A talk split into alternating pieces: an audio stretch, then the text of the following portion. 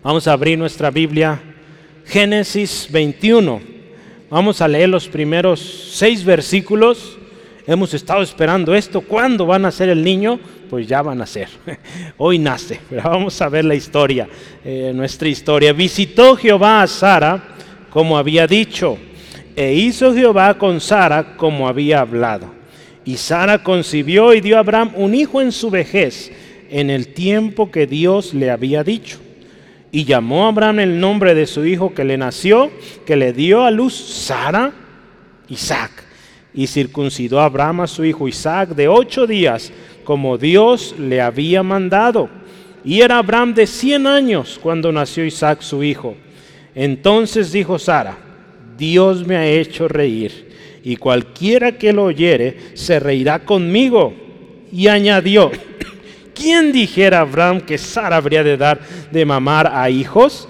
Pues le he dado un hijo en su vejez. Ve a esta mujer, qué contenta está. ¿verdad?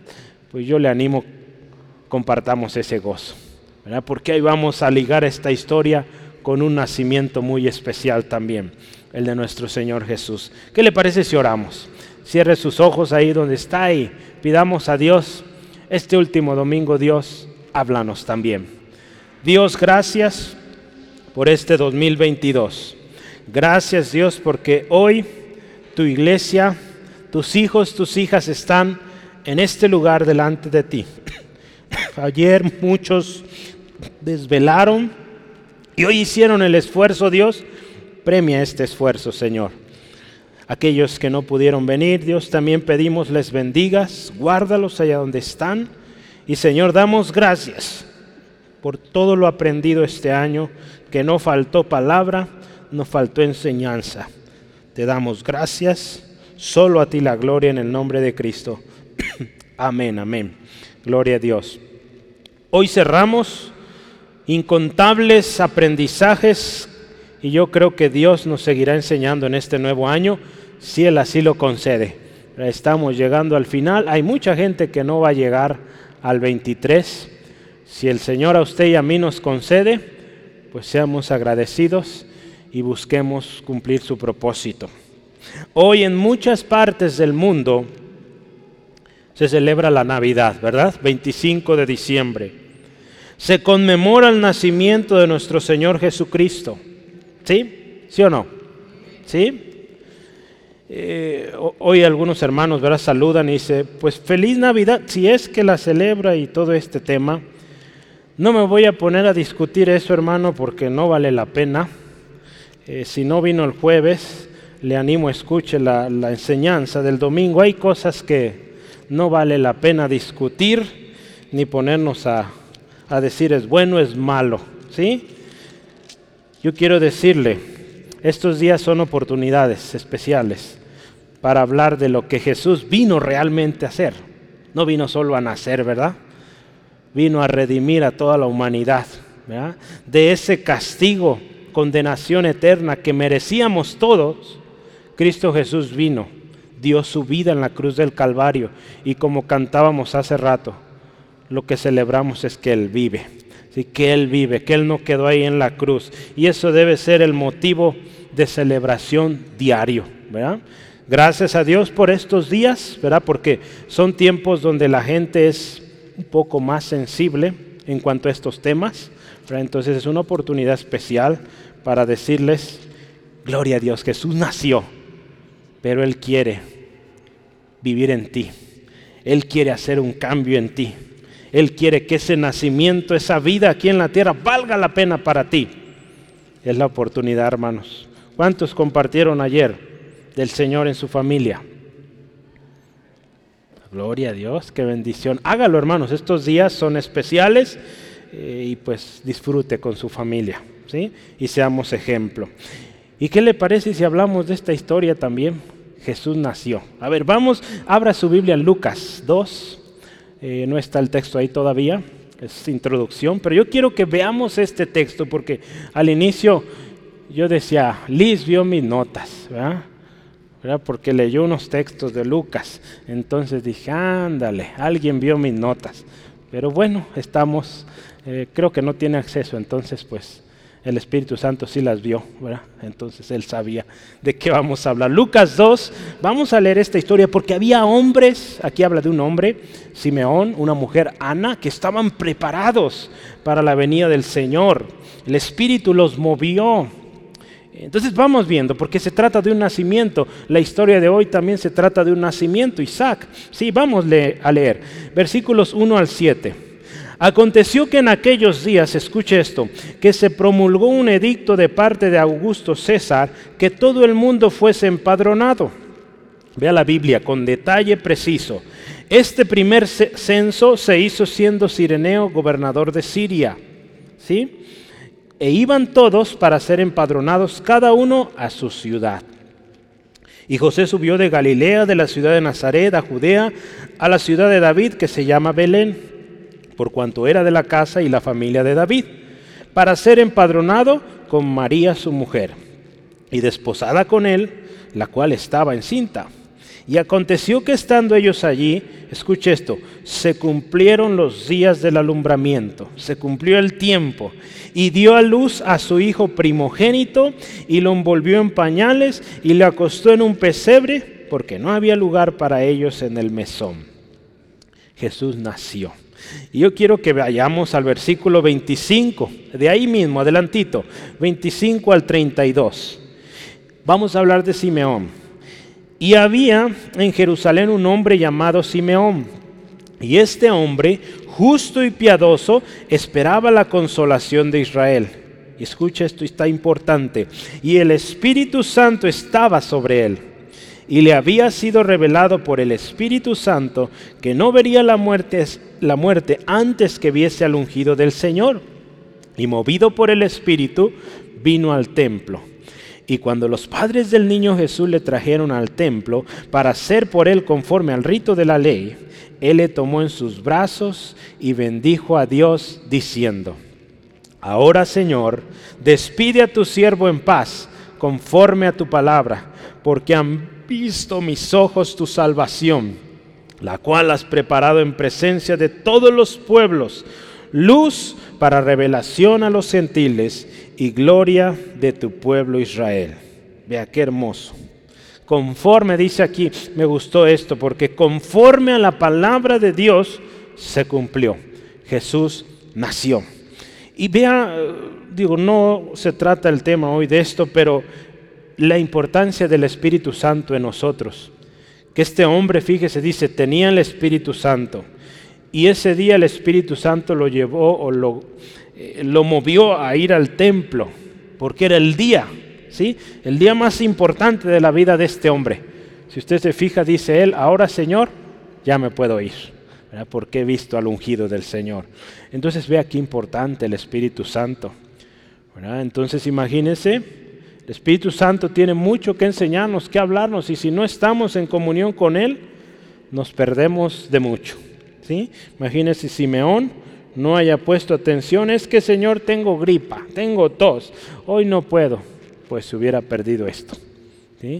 Yo creo que usted y yo debemos poner más atención y pedirle Espíritu Santo, guíame, y que nada me detenga. Estos hombres, eh, bueno, este hombre Simeón, más adelantito habla también de Ana, una profetisa, también vio a Jesús.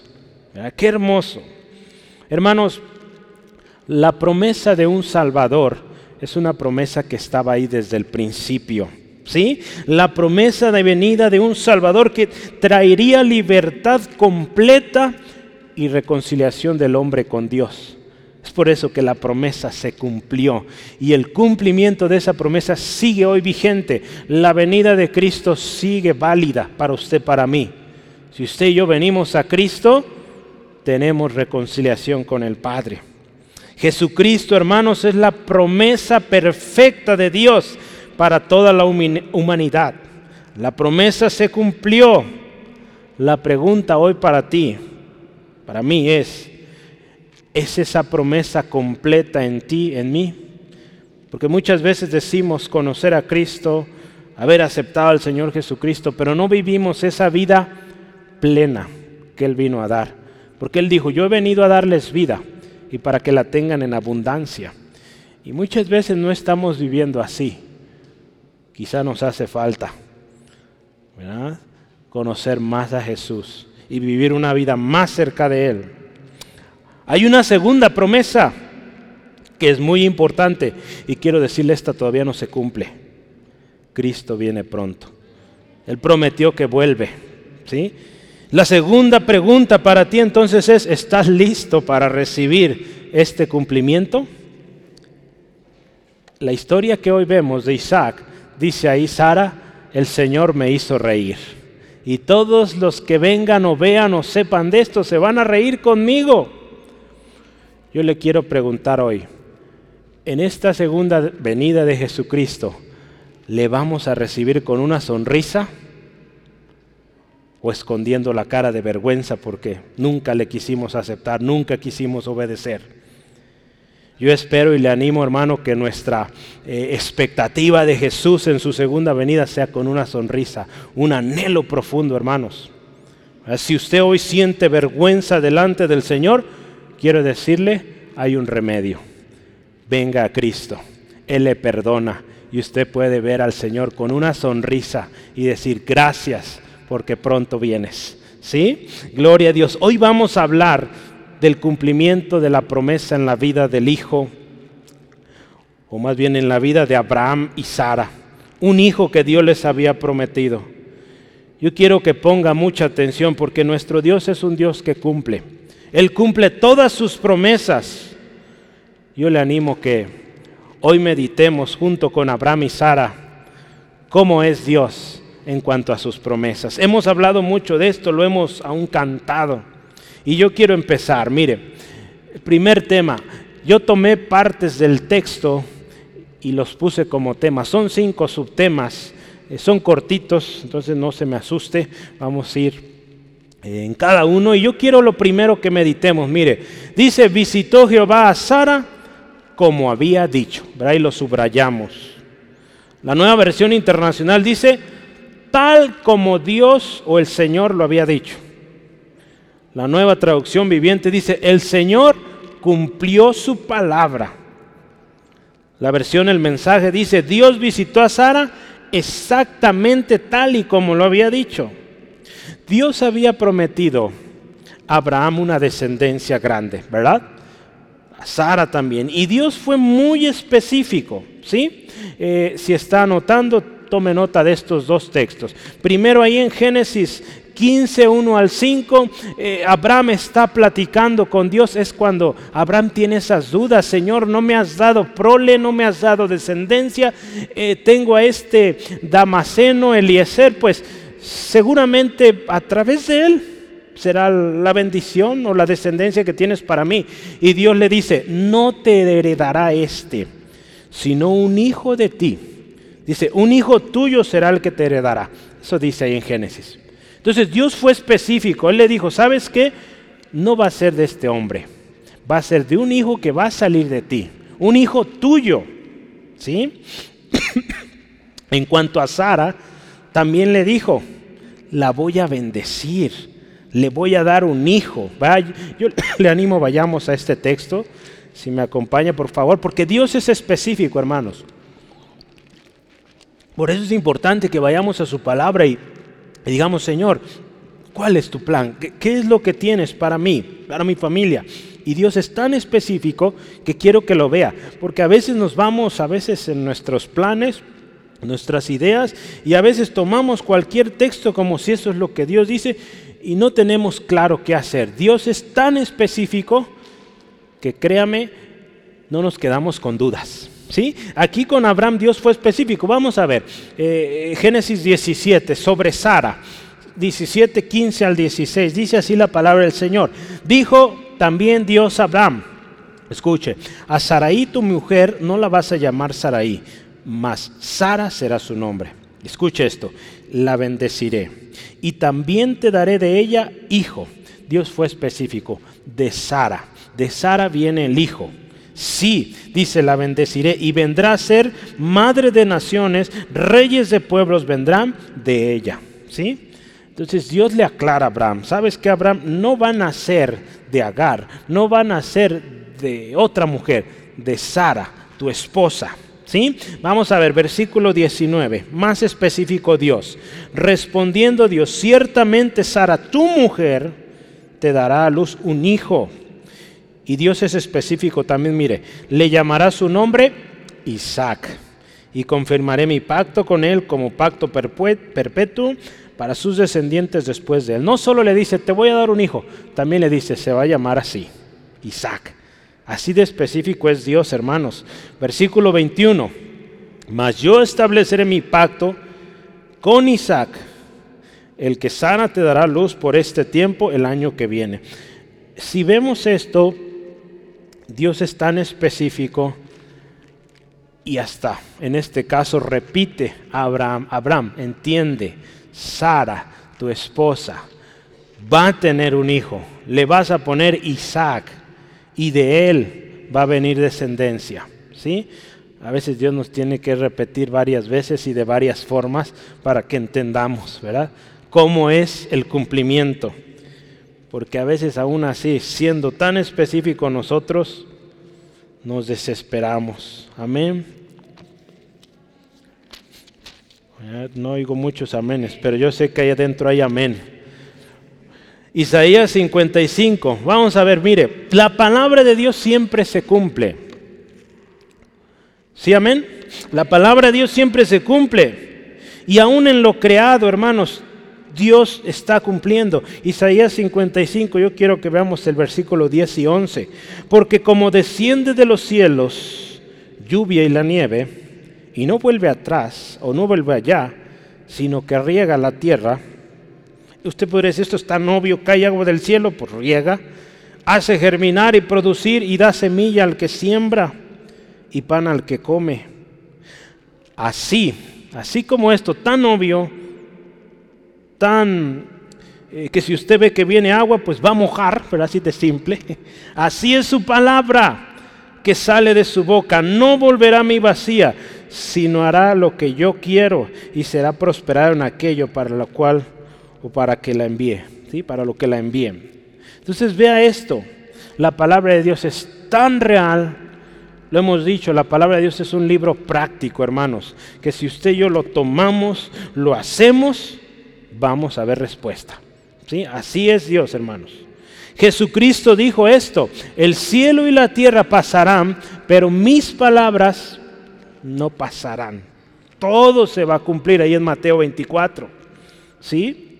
Dios le dice a, Sara, ¿habrá algo difícil o hay para Dios alguna cosa difícil? Pero en esta historia, no. Todo es posible. Todo lo que Dios dice, Él lo hace. Hermanos, el camino de la promesa requiere de hombres y mujeres que creen en lo que Dios ha dicho. Si usted y yo queremos ir en este camino y ver el cumplimiento, hoy estamos hablando del cumplimiento, Abraham llegó a este punto de la historia porque creyó. Si Abraham no hubiera creído, otra sería la historia. No hubiéramos tomado más de 10 semanas hablando de esto. Fue porque Abraham creyó, la promesa se cumplió y dice la palabra, le fue contado por justicia. Hermanos, recordemos estas palabras.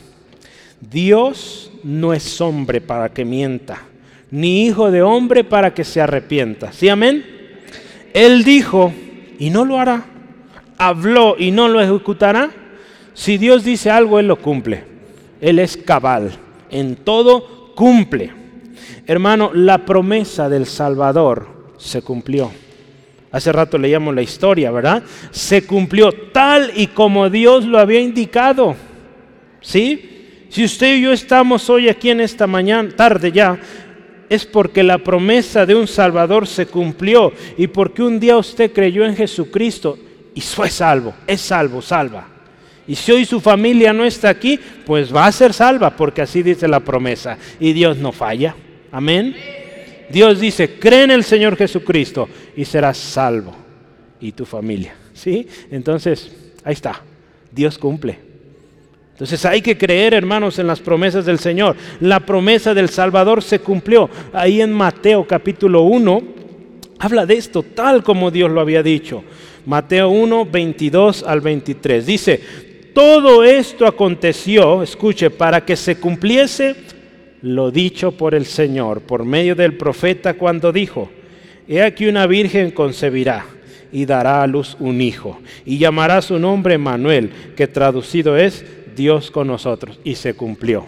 Una virgen concibió y dio a luz un hijo, Emanuel, Dios con nosotros. ¿Sí? Se cumplió, hermanos. Entonces lo que Dios dice hablando de este tema, Dios visitó a Sara, como había dicho, nos enseña esto, que lo que Dios dice lo cumple. El hombre no cumple. Decimos algo y no lo hacemos. Prometemos algo y no lo hacemos. Pero si Dios dice, Él cumple. Entonces vale la pena, hermanos, confiar en Él y poner toda nuestra esperanza en el Señor. ¿Sí, amén? Vamos a lo siguiente. Dice ahí también parte del primer versículo. E hizo Jehová con Sara como había hablado. Si Dios dice que lo va a hacer de una manera, así lo va a hacer. No busquemos cambiarlo. ¿Sí? A veces nos hemos equivocado y hemos recibido tantos descalabros, tantas decepciones, porque no hemos querido esperar el tiempo de Dios ni la manera de Dios. Queremos hacerlo a nuestra manera y todo sale mal. Si Dios le ha dicho un cómo, espere eso. No se adelante, hermano. Eh, otras versiones sobre este texto dice, hizo con Sara, otra vez mire esta palabra, exactamente como lo había prometido. Dios es preciso, exacto. La nueva versión internacional dice, actuó a favor de Sara y cumplió con la promesa como le había dicho. ¿Sí? Así Dios, hermanos. Dios hizo tal como lo había prometido. Si me acompaña, por favor, en Génesis 18. Estamos ahí eh, recordando la promesa, recordando esos episodios donde Dios le habló eh, a Abraham a Sara y les dijo clarito cómo iba a hacer las cosas. Génesis 18, 9 al 10. Y le dijo, ¿dónde está Sara tu mujer? Y él respondió, aquí en la tienda. Entonces dijo, escuche esto, de cierto volveré a ti. Y según el tiempo de la vida, he aquí que Sara tu mujer tendrá un hijo. Y Sara escuchaba a la puerta de la tienda que estaba detrás de él. Fíjese, Dios tan específico que le dijo en esta visita, ¿se acuerda que hablamos de ella? Eh, eh, Dios le dice específicamente, en el tiempo de una vida, cuando meditamos esto, el tiempo de una vida habla del tiempo de la concepción, ¿verdad? ¿Cuánto toma para que un bebé sea concebido en el vientre? Nueve meses, ¿verdad? Entonces, nueve meses en el tiempo de una vida se va a cumplir y se cumplió. Se cumplió, versículo 14, 18, 14 dice ahí, fíjese, ¿hay para Dios alguna cosa imposible? Al tiempo señalado, escuche, volveré a ti y según el tiempo de la vida, Sara tendrá un hijo. Y así sucedió. El hijo llegó. ¿Sí? Dios dio una promesa y la cumplió. Sara, la mujer que era estéril, dio a luz un hijo, tal como Dios lo había prometido, hermanos. Aquí la historia o el texto nos dice, Dios visitó, ¿verdad? Dios visitó a Sara. Eh, la nueva versión internacional dice, actuó a su favor. Y, yo meditaba esto cuando Dios se acuerda de alguien. ¿verdad? Aquí Dios visitó, Dios actuó a favor. Hay una historia y es la historia de Noé. ¿Cuántos se acuerdan de Noé? Este hombre que construye el arca de, el arca de Noé, ¿verdad? ¿Cómo se llama el arca de Noé? Bueno, Dice la palabra que Dios se acordó de Noé, ahí Génesis 8.1, vea, y lo voy a leer para usted.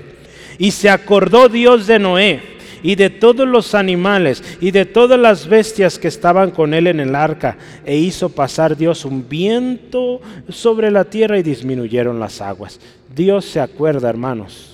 Dios no olvida sus promesas. Nosotros muchas veces las olvidamos, pero Dios no. Y aquí de Noé, Dios se acordó Dios se acordó de Sara, que había dicho que en nueve meses iban a ser ese niño y así fue. Dios, hermanos, no olvida sus promesas, ni tampoco olvida a quién le ha hecho las promesas. Así es Dios, hermanos. Uno podría decir, ¿cómo es posible que Él se acuerde de cada promesa que nos ha hecho? Pues quiero decirle una cosa, es Dios. ¿sí? No es hombre. Entonces, Él se acuerda de cada promesa que nos ha hecho a nosotros, a usted, a mí. Él tiene el control, dice la palabra aún, de los cabellos de nuestra cabeza. ¿verdad? Yo digo, bueno, conmigo no batallará tanto, pues son, pues, pero de la barba, ¿verdad? El Señor sabe todo y está en control de todo. ¿Sí, amén? Sí, amén. Él no olvida sus promesas, dice la palabra ahí. El Señor es fiel. En segunda de Pedro, yo quiero que me ayude a leer este texto. Lo conocemos y lo, recitamos, lo sabemos de memoria, pero vamos leyéndolo. 3.9 de segunda de Pedro, un texto que nos habla de nuestro Dios, su carácter en cuanto a las promesas. El Señor no retarda su promesa. ¿Sí? Según algunos dice lo tienen por tardanza o la tienen por tardanza. Si no escucha esto, es paciente para con nosotros, no queriendo que ninguno perezca, sino que todos procedan al arrepentimiento. La promesa del Señor se va a cumplir. Él prometió que Cristo viene y va a venir. Él promete que hay un juicio al final de los tiempos y va a suceder, pero Él es paciente. Él quiere que todos procedan al arrepentimiento. Hermanos, dice la palabra de Dios, las promesas de Dios que usted y yo hoy tenemos y que se van a cumplir, se cumplen porque en Cristo Jesús las promesas, dice ahí en Corintios, son sí y amén. Si usted y yo hoy tenemos tantas grandes y preciosas promesas es porque Dios es fiel. Y si lo tenemos es por lo que hizo Jesús en la cruz del Calvario. Sí, Jesús nació, gloria a Dios por eso, pero en la cruz se cumplió, se pagó la deuda que usted y yo teníamos. Por lo tanto, usted y yo podemos decir en Cristo, todas las promesas son sí y amén vamos a leer ese texto, 2 de Corintios 1, 19 al 20. Dice, porque el Hijo de Dios, Jesucristo, que entre vosotros ha sido predicado, está hablando los Corintios por nosotros, por mí, Silvano y Timoteo, no ha sido sí y no, mas ha sido sí en Él. ¿Sí? Las cosas en Cristo no son a medias. No es un día sí, un día no porque todas las promesas, escuche esto, de Dios son en Él sí y en Él amén, por medio de nosotros para la gloria de Dios. ¿sí? Entonces en Cristo la promesa se cumple y se cumple como Dios lo ha dicho. Por eso hay que conocer la palabra, hermanos, para que sepamos cómo Dios dice, cómo Dios habla, cómo Dios obra. ¿Para qué? Pues esperemos en esa promesa. Si mucha gente espera promesas eh, pero no va la palabra. Por lo tanto no sabe y piensa y dice, pues yo creo que va a ser así.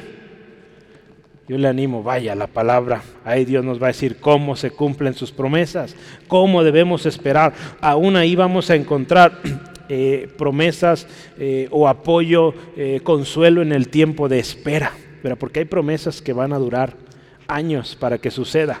Entonces, vamos allá a su palabra, ahí vamos a encontrar el consuelo que necesitamos. ¿Sí? Número tres. Esta promesa, hermanos, se cumplió en el tiempo que Dios había dicho. En el tiempo que Dios le había dicho. ¿Sí? La nueva la versión el mensaje dice así, en el mismo tiempo que Dios había puesto. La CSB o la cristiana estándar dice en el tiempo señalado por Dios. Las promesas de Dios siempre, hermanos, llegan a tiempo. Sí, pero quiero decirle esto, en el tiempo de Dios, no el nuestro. Porque ahí es donde a veces no nos va muy bien, porque esperamos que sea en nuestro tiempo. Señor, tal día quiero que suceda. Va a suceder en el tiempo de Dios. Si ese es el día que Dios tiene para usted, lo va a hacer. Si no, pues espere el tiempo de Dios. Sí, amén. La promesa de Dios se cumplió en el tiempo señalado. Ya lo leíamos hace rato, anote. En el 10 y el 14 de Génesis 18 habla en el tiempo de una vida. En el tiempo natural de una concepción de una criatura va a venir el cumplimiento. Y así sucedió. ¿Sí? Hermanos, Dios es el dueño del tiempo. Y Él tiene un tiempo establecido para todo lo que sucede en esta tierra.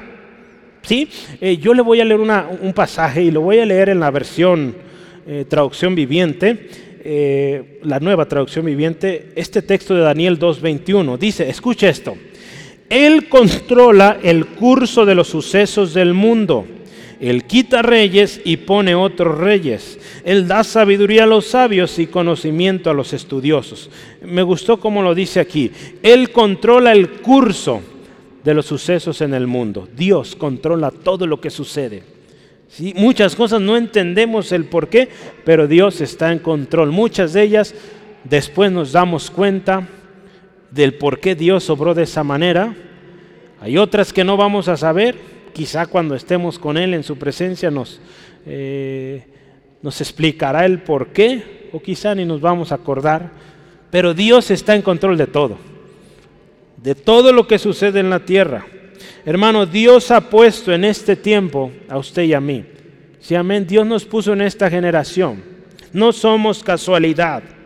Y Él, créame, tiene un tiempo también específico para levantarle, para usarle. Hay que esperar en su promesa. A veces queremos correr, no es el tiempo de Dios y no nos puede ir bien. Él va a hacer lo que ha dicho, su promesa, en su tiempo. Entonces más nos vale que esperemos el tiempo. A veces corremos, nos caemos, Dios es grande en misericordia y pues nos levanta, pero nos dice, en mi tiempo, no en tu tiempo. ¿sí? Entonces tenemos que aprender eso. A veces queremos correr y pues Dios a veces pues nos va a permitir que demos una corredita y nos vamos a caer, pero Él nos levanta. Sí, gloria al Señor. Él es grande en misericordia, pero es bueno y es mejor esperar su tiempo, ¿sí? Eh, él hará en el tiempo que Él ha establecido y cumplirá su promesa. En Esther, usted recuerda esta historia, esta mujer Esther, en 4.14 habla, quizá para este tiempo, y quién sabe si para este tiempo Dios te ha puesto en el reino. Dios tenía un, un propósito especial para esta mujer en ese tiempo. Y el propósito era guardar al pueblo de Israel, ¿verdad? porque venía una, un juicio contra todo israelita en el imperio babilónico. Y Dios usó a Esther junto con su tío Mardoqueo para librar a mucho pueblo. Entonces Dios tiene un tiempo y para ese tiempo Dios había puesto a Esther. Eh, hay otro texto que yo quisiera veamos y está en Isaías Isaías 42. Vaya conmigo, por favor. Dios tiene un propósito para usted, hermano, y en su tiempo se va a cumplir.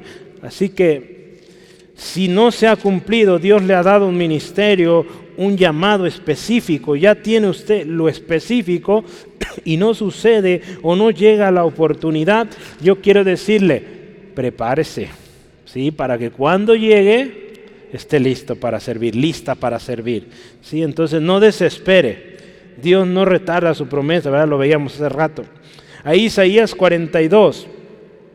42, sí, yo estoy en 52. 42, versículos 6 al 9. Dice así la palabra de Dios. Yo Jehová te he llamado en justicia y te sostendré por la mano.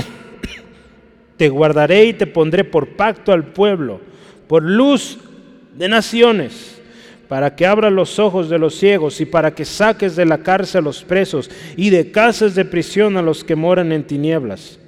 Yo Jehová, este es mi nombre, y otro y a otro no daré mi gloria ni mi alabanza esculturas.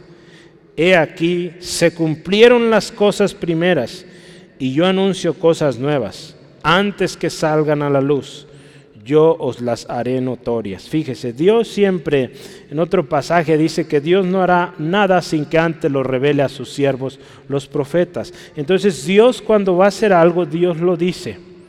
Entonces, no nos queramos adelantar o queriendo hacer las cosas como pensamos, hermanos. Vamos a la palabra y pidamos, Señor, guíanos cómo hacer. ¿Sí? Y, créame, nos va a ir bien. ¿sí? Eh, ha habido aquí cosas en la iglesia que estamos planeando, pensando y queremos ya hacerlo. Y hemos dicho, Señor, revélanos, es el tiempo. Y muchas de ellas, Dios da palabra, da estrategia, da gente que quiere ayudar, pues se hace. Pero en otras ocasiones no hay ni estrategia, no hay palabra, pues entendemos que no es el tiempo de Dios, hay que esperar. ¿sí? Entonces Dios lo ha hecho. Entonces yo le animo, hermanos, planes, proyectos que usted quiere emprender, diga, Señor, este es el tiempo, este es el tiempo, confírmalo. Cuando yo voy a tu palabra, cuando estoy orando, cuando estoy cantando, cuando estoy en tu presencia, guíame. Y Él lo hace, hermanos. ¿Sí, amén? ¿Sí, amén? Él lo va a hacer, hermanos. Yo le animo, créalo. Abraham creyó esto y Dios lo cumplió esperó el tiempo de Dios. Sí vimos que en algunas ocasiones Abraham se quiso adelantar, ¿verdad? Pero Dios en su gracia tuvo paciencia con él y al final hoy vemos se cumplió, se cumplió la promesa. Gloria a Dios, se va a cumplir en el tiempo de Dios. La primera venida de Cristo vino en el tiempo perfecto de Dios. Se han hecho estudios de esta fecha específica cuando vino Jesús y todos concuerdan que fue un tiempo excelente cuando Él vino. Se habla mucho de que para ese tiempo estaba el imperio romano. Antes del imperio romano estuvo el imperio de Grecia, ¿verdad? Este gran hombre, Alejandro el Grande, y todas estas dinastías antes de él, Babilonia y todo eso. Pero lo interesante es, algunos datos, es que para este tiempo había muchos caminos. Eso es un punto importante. Para que se logre avance en un país, mucho del avance son los caminos, los puentes que se abren para poder llegar a los diferentes eh, lugares de, una nación. Entonces, para este tiempo había muchos caminos y el Evangelio podía llegar a esos caminos. Jesús recorrió muchas ciudades. Cuando Él parte al cielo, muchos de los cristianos salieron de Jerusalén y por dónde viajaban, pues por esos caminos y llegaron a tantos lugares y pues gloria a Dios llegó hasta acá América, ¿verdad?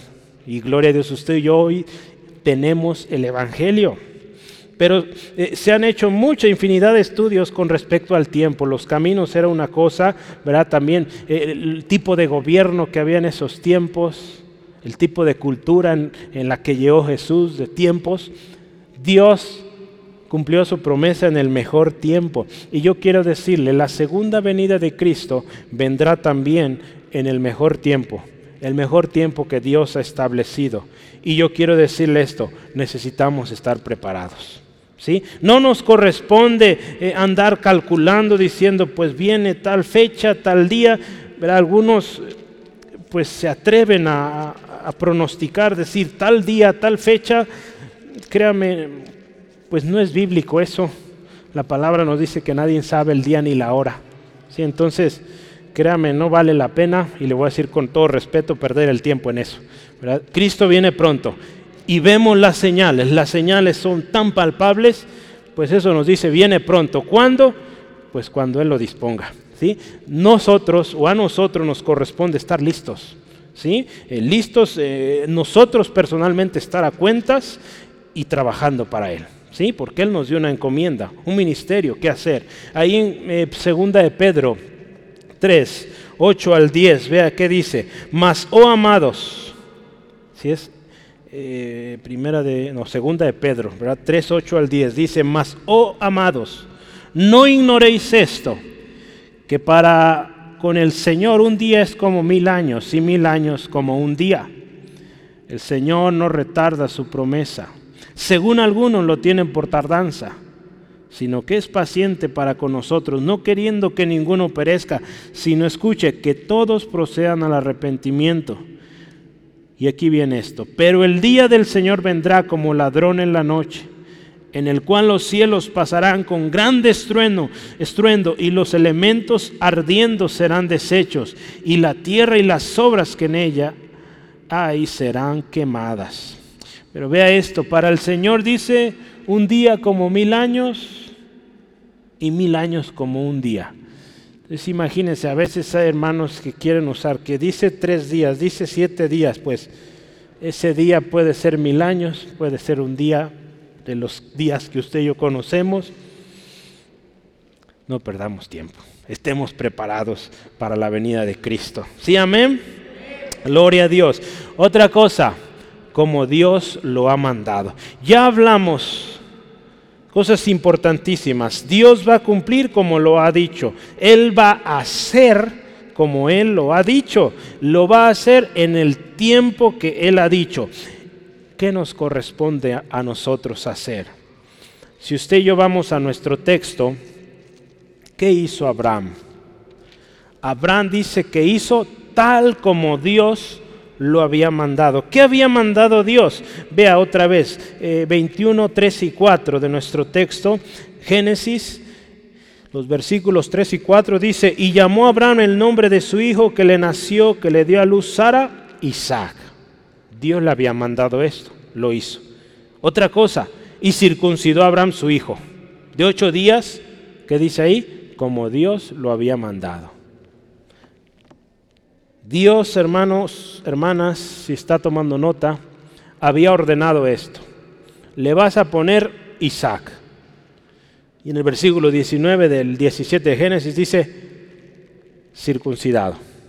Se va a circuncidar. Entonces la ordenanza de Dios eran estas dos partes. Su nombre y tenía que ser circuncidado. Hermanos, tenemos que poner mucha atención a las instrucciones de Dios, obedecer lo que Dios dice.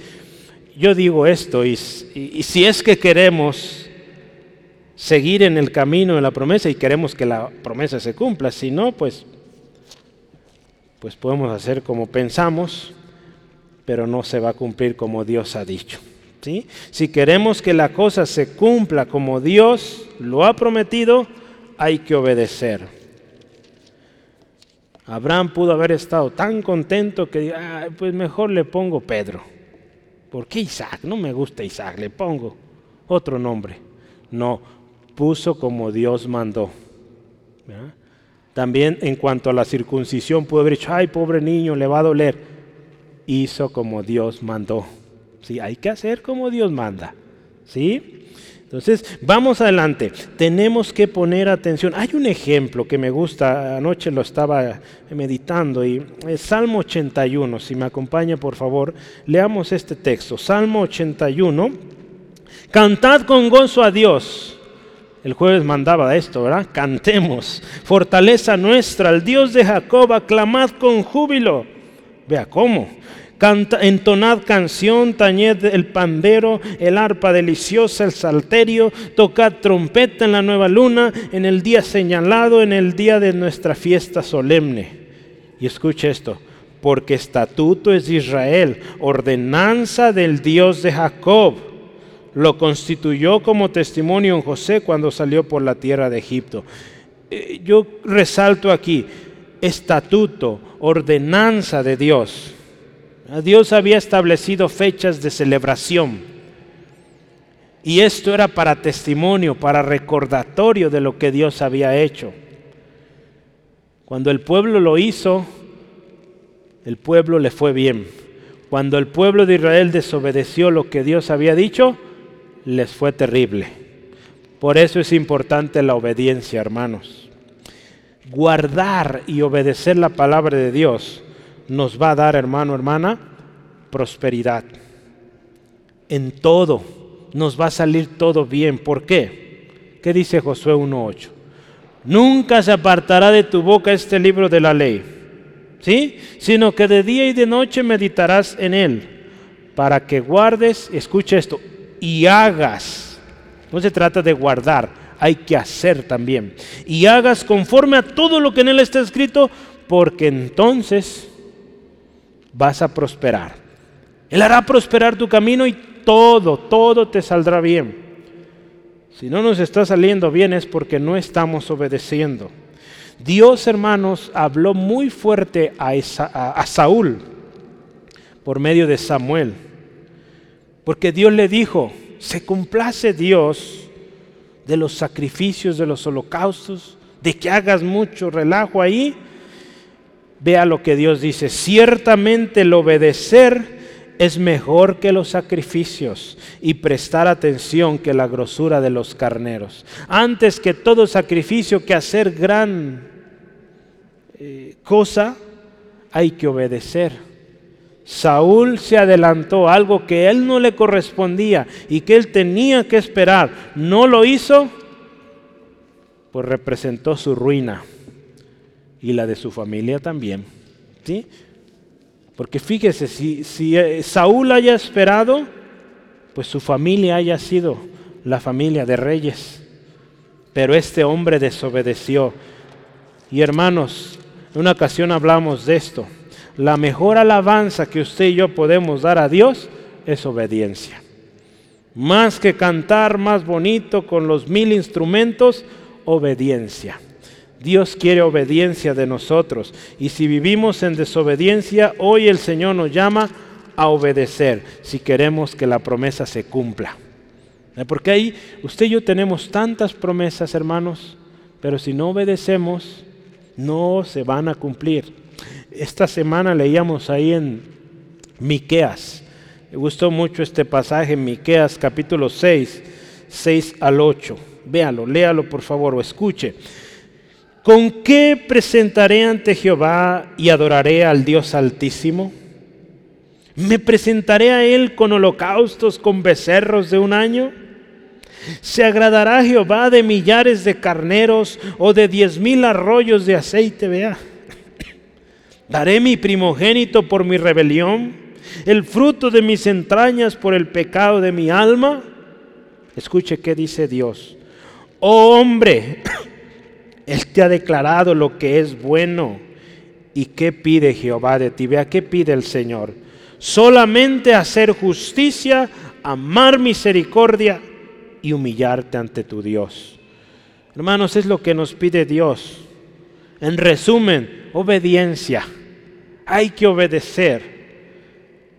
Jesús dice esto, escuche, esto es clave, hermanos. A, veces nos resistimos. Dios nos dice en su palabra tan claro qué hay que hacer, cómo hacer, nos resistimos, no queremos obedecer, y le voy a decir qué dice Jesús. Con mucho cariño y amor se lo digo, pero vea lo que dice Jesús. El que tiene mis mandamientos, escuche esto, y los guarda, ese es el que me ama. Y el que me ama, dice ahí, será amado por mi Padre y yo le amaré y me manifestaré a él. Así de claro no puede, o, de otra manera no puede ser. Dios dice, el que tiene mis mandamientos y los guarda, o en otras palabras, el que escucha mis palabras y las obedece, él me ama. Yo lo amo y el Padre le ama. Si no obedecemos, pues lo contrario a esto. En el día final el Señor nos dirá, nunca los conocí, apártense de mí, porque no guardamos su palabra, no obedecimos. Entonces Dios nos llama, hermanos, hoy a obedecer. Si Abraham obtuvo la promesa es porque fue un hombre obediente, hermanos. Ya me adelanté. Si Abraham obtuvo la promesa es porque fue obediente. ¿Sí, amén? Si usted va a obtener la promesa es porque vamos a ser obedientes. Y yo le animo, ¿qué le parece? Este año cerramos y decimos, Señor, voy a ser obediente, aunque me cueste. ¿Sí? Este nuevo año que estaremos iniciando, decir, Señor, yo voy a obedecer. Este año me costó mucho. Estoy pagando quizá las consecuencias de mi desobediencia. Perdóname, ayúdame a salir de esto y voy a obedecer. ¿Sí? A veces el Señor tiene que tratar duro con nosotros para que obedezcamos pero gracias porque Él es misericordioso, ¿verdad? Y si eso nos está pasando hoy, démosle gracias, porque nos está dando tiempo para que nos arrepintamos. ¿Sí? Gloria a Dios. Dios premia la obediencia. Lo último que sucedió aquí es que Sara dice, Dios me hizo reír. ¿Sí? Eh, la versión, el mensaje, esta versión me gusta mucho, dice así, Dios me ha bendecido con risa. Gloria a Dios. Sara al final dice, la promesa se cumplió, Dios me dio risa. No importó la edad de Abraham, ni la de Sara, ni tampoco la esterilidad. Dios cumplió tal como lo había prometido contra todo pronóstico. Los doctores ya le habían dicho, esa mujer no va a tener hijos. Pero él creyó. Y no importó los 100 años de Abraham, los 90 años de, Sara, la esterilidad de esta mujer, Dios cumplió. Qué hermoso nuestro Dios, ¿verdad? Él cumple y Él trae una sonrisa a nuestro rostro, hermanos. La risa no solo quedó en la casa de este hombre. ¿Qué dice ahí Sara? Vea conmigo eh, el último versículo. Creo que es el que habla de esto, de, de que Dios le dio risa. Vamos a ver, 21, 21, 6. Entonces dijo Sara, Dios me ha hecho reír. Y vea esto, y cualquiera que lo oyera o lo oyere se reirá conmigo. La risa, la alegría no quedó solo en esa casa, sino todos aquellos que escuchaban las nuevas. Oye, Sara tuvo un hijo. ¡Wow! ¿verdad? Y esa sonrisa, esa risa de alegría, de sorpresa por lo que Dios había hecho, hermanos. La sonrisa volvió al hogar de estos hombres. Dios hizo reír Abraham y a Sara. La risa, hermanos, no solo quedó ahí, esta contagiaba porque había testimonio. Dice, y todos los que se enteran de esto que sucedió se reirán conmigo. Hermano, esperar la promesa de Dios.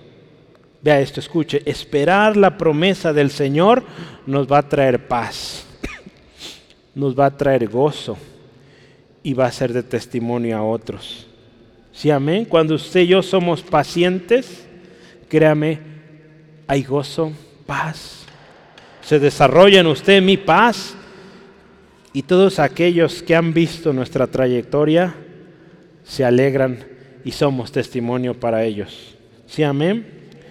Si usted hoy está aquí, hermanos, es porque ha habido hombres, mujeres que han sido pacientes, que han esperado en Dios que han esperado el tiempo de Dios y hoy usted y yo somos testimonio de ello.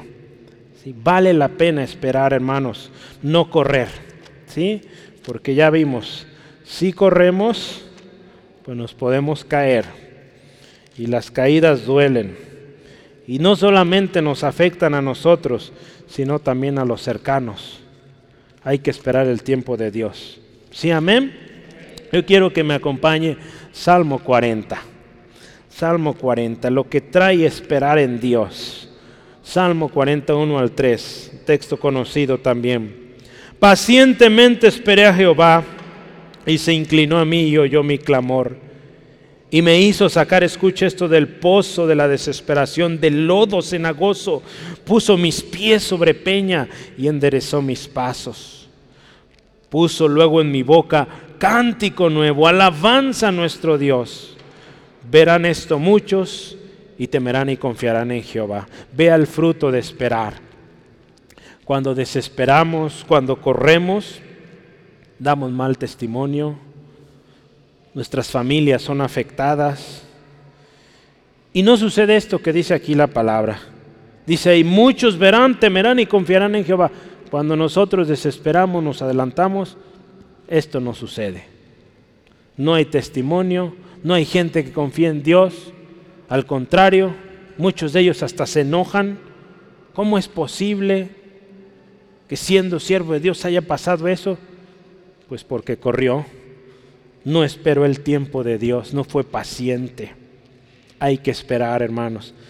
Si en la palabra tenemos ejemplos de hombres que corrieron y no les fue bien, pues yo creo que es buen ejemplo para que no lo hagamos, hermanos. Esperemos pacientes. En Salmo 30, 11 al 12, Dios trae vida donde no lo hay. Y también trae alegría donde hay tristeza, hermanos. Si hoy en su vida hay tristeza, esperen Dios y el gozo va a venir.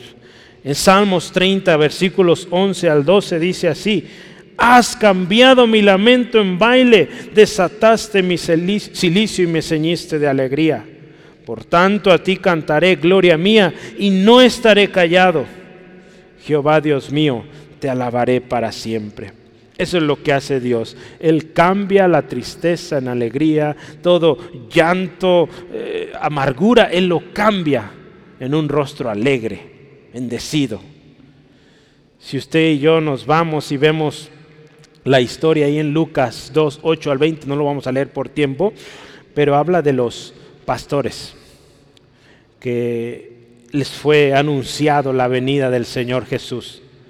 Dice ahí que los ángeles venían cantando Y después de que los pastores visitaron a Jesús, regresaron cantando. Cuando usted y yo estamos esperando en Dios, hay cántico, hay alegría en nosotros. Porque hermanos, yo quiero decirle una cosa, Cristo Jesús vino a darle alegría, hermanos. Vino a traer gozo, una sonrisa en su rostro. ¿Sí? Jesús dice ahí en Juan 10:10, 10, yo he venido para que todos ustedes tengan vida y para que tengan vida plena o para que la vivan plenamente. Eso es lo que vino a darnos el Señor Jesús. Una vida plena. Y una vida plena no es una cara larga. Esa no es una vida plena. Una vida plena es una sonrisa. ¿Sí? Un corazón alegre que canta, alaba a Dios por todo lo que él hace. Aún en medio de la circunstancia difícil, él, ella están contentos alabando a Dios porque Dios es fiel.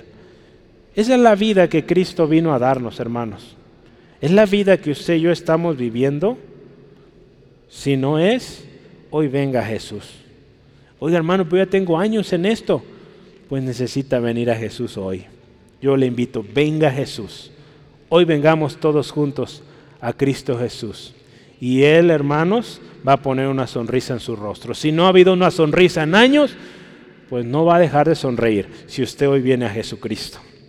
Hermanos, yo quiero cerrar. El camino de la promesa es real. Tenemos tan grandes y numerosas promesas. Sí, amén. La palabra de Dios lo dice. En Cristo todas las promesas son sí y amén.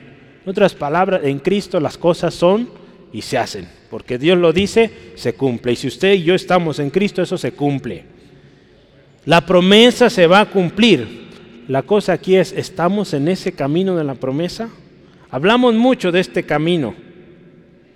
Yo le animo, venga Jesús y, e, y entre ahora en esa maravillosa, y yo anoto aquí, segura aventura. ¿verdad? Sí va a ser una aventura, no va a ser fácil, pero si usted está en Cristo, esa aventura es segura. Al final la cosa se va a cumplir. ¿Sí? Yo quiero hacer un recuento de lo que aprendimos en este camino. Para entrar en el camino de la promesa, tenemos que salir del horno de fuego. ¿Se acuerda? Tenemos que salir de ese lugar que no agrada al Señor. El camino de la promesa también nos va a llevar a tiempos de duelo porque tenemos que quitar cosas que estorban.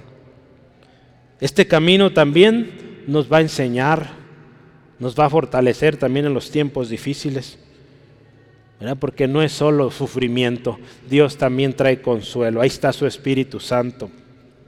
En el camino de la promesa, acuérdese también, vamos a adorar en todo tiempo y lugar. ¿Se acuerda? Abraham llegaba a un lugar y elevaba un altar a Dios, adoraba a Dios, ¿sí? que esto sea en nosotros también. Cada vez que llega un nuevo trabajo, ahora lo vemos, a una nueva casita, Dios, este hogar es para ti. Aquí se alaba tu nombre, ¿sí? Y la cosa va a cambiar, hermanos, créame. Aprendimos también de tener cuidado, no salirnos del camino de la promesa. ¿Se acuerda que Abraham fue a Egipto buscando ayuda? Hermano, no vaya a Egipto. No vaya al mundo buscando ayuda corra a Dios. ¿sí?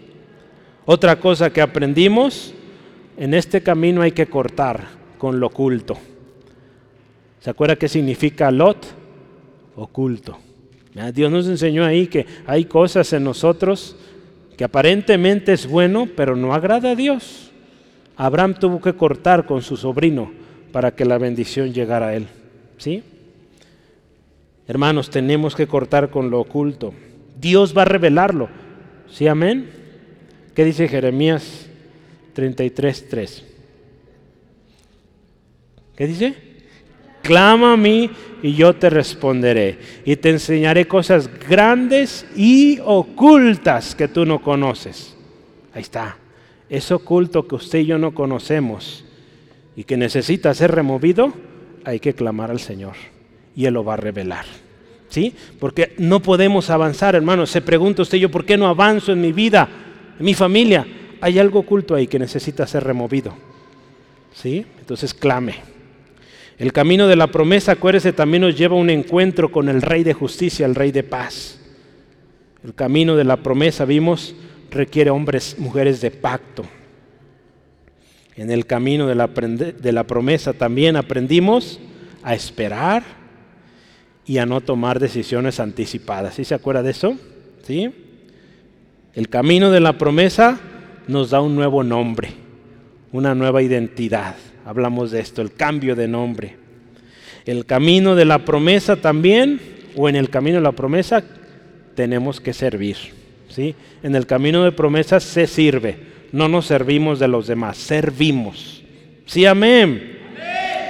Y hace algunas semanas hablamos de esto también. En el camino de la promesa intercedemos por otros, oramos por aquellos que no conocen a Cristo. Camino de la promesa hoy nos lleva, hermanos, también a que Dios cumple, tal y como Él lo ha dicho. Él cumplirá su promesa, no va a fallar, hermanos. Su promesa va a llegar en el tiempo señalado. ¿Sí? Y Dios nos dice hoy, tienes que obedecer. ¿Quieres la promesa que se cumpla? Hay que obedecer. Si obedecemos, la promesa se cumple y Dios va a traer una sonrisa a nuestro rostro. Hermanos, yo quiero decirle, la venida de Jesús a este mundo se cumplió. Hubo promesas, usted las ve en el Antiguo Testamento, promesas que Dios fue dando o confirmando y la cosa se cumplió. La promesa se cumplió. Cristo vino y trajo gran beneficio. Exactamente como Dios lo había dicho, se hizo. Hoy Jesús nos dice que Él nos ama y también el Padre nos va a amar si guardamos su palabra. ¿Sí? Su palabra, hermanos. Jesús vino, acuérdese, para que tengamos vida y que la tengamos plena. Yo le pregunto hoy, hágase esta pregunta, no me conteste a mí, en su corazón tiene vida plena?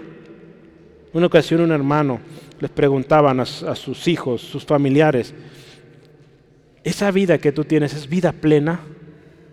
Era tremendo cómo, cómo vivían estas personas.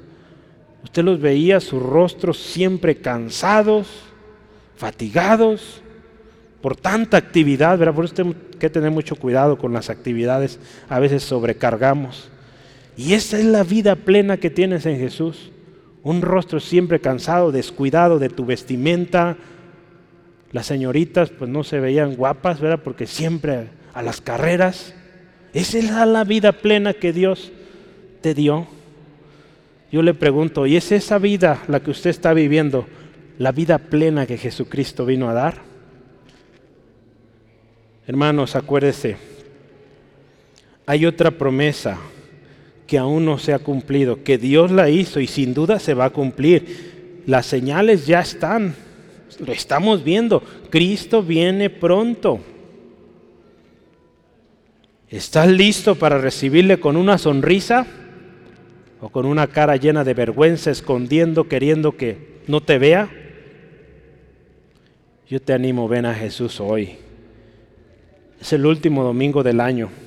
Si este año tomaste muchas malas decisiones, yo te animo este último domingo, toma la mejor decisión. Ven a Jesús. Él te ama. No importa lo que hayas hecho, Él te ama. El Padre te ama y dio a su Hijo por ti y por mí, para que reconciliemos y vivamos, créeme hermano, por más años que tengas en el Evangelio, viva la vida plena que Dios tiene para ti. ¿Sí? Porque esa vida que llevas, créeme, no es la vida que Cristo vino a darte. ¿Qué te parece si oramos, hermanos? Todos necesitamos esa vida plena, créame, todos, no te sientas apuntado, todos necesitamos esa vida plena, porque a veces caminamos en nuestro propio camino y dice Dios, mis caminos no son tus caminos, mis pensamientos no son tus pensamientos. ¿Qué le parece hoy decimos, Señor, yo quiero estar ahí, donde tú vas? ¿Sí? ¿Oramos? Padre, te amamos. Gracias Dios por este camino tan lindo, tan especial que nos ha enseñado la promesa. Nos enseñó cómo es ese hombre, esa mujer que cree la promesa. Aprendimos también cómo muchas veces en el camino hubo eh, decisiones anticipadas, momentos de desespero, y que la decisión que se tomó no fue la correcta y trajo consecuencias. Pero Señor, también aprendimos que tú eres tan grande en misericordia y que si volvemos, volvemos al camino de la promesa, volvemos a agarrar tu palabra y la agarramos, la abrazamos. Señor, tú nunca fallarás. Hoy, Señor, en esta tarde venimos delante de ti reconociendo que muchas veces nos hemos apartado. Hemos ido en busca de ayuda en el lugar donde no debimos haber ido. Hemos ido al lugar donde no es la promesa y la cosa no ha ido bien. Hoy, Señor, te pedimos perdón. Pedimos perdón, Dios, por haber desesperado, haber tomado esa decisión, Señor y hoy queremos volver a ti, Señor. Y también creemos esa promesa que dices que los que te aman, o todos los que te aman, Señor, todo coopera para bien, Señor. Si esa decisión hoy trae consecuencias, esa decisión hoy también me tiene aquí buscando tu misericordia. Y hoy pido tu misericordia para mí, Señor. Ayúdanos, Señor como familias, como iglesias, a esperar el tiempo, Señor. Señor, ayúdanos y fortalécenos. Este año se cierra, queremos cerrarlo bien. Queremos cerrarlos o cerrar este año alineados en el camino de la promesa, Señor. Hoy, Señor, queremos estar a cuentas. Gracias por la fortaleza en este camino. Gracias porque la promesa se cumplirá y porque vamos a estar listos con una sonrisa, con un rostro erguido para recibirte y estar contigo por la eternidad. Señor, ahí queremos estar. Gracias Jesús. Gracias Jesús. Si hoy tú no estás en Cristo, o nunca has aceptado a Jesús como tu Señor, tu Salvador, te voy a decir, también para ti hay una promesa. Y la promesa es esta. Cree en el Señor Jesucristo y escucha, serás salvo. Primero tú y también tu familia. El alcance no es solo para ti, también para tu familia, pero comienza en ti. Cree en el Señor Jesús, vas a ser salvo y esa salvación puede llegar a tu casa. Pero necesitas hoy decirle a Jesús, rendirte a Él, pedirle perdón a Dios por tu pecado y así podrás recibir tan grandes y numerosas promesas. Ven a Jesús si tú hoy deseas con todo tu corazón un cambio has buscado de muchas maneras, yo te invito, es simple, ven a Jesús. Y dile así, ahí en tu corazón, dile, Jesús, te necesito. Reconozco que soy pecador, que he fallado, que me he desviado. He tomado mi propio camino y no he ido bien. Hoy te pido, Jesús, sé mi Señor, sé mi Salvador Hoy yo creo en la promesa de que si en ti pongo mi confianza, hay salvación. Y porque también para mi familia llegará. En tu tiempo yo voy a esperar. Me comprometo a amarte, a servirte y a seguir tus pasos. Gracias Jesús por las promesas que me das. En el nombre de Jesús te pido Dios esto. Amén. Amén. Gloria a Dios. Dios les bendiga, hermanos.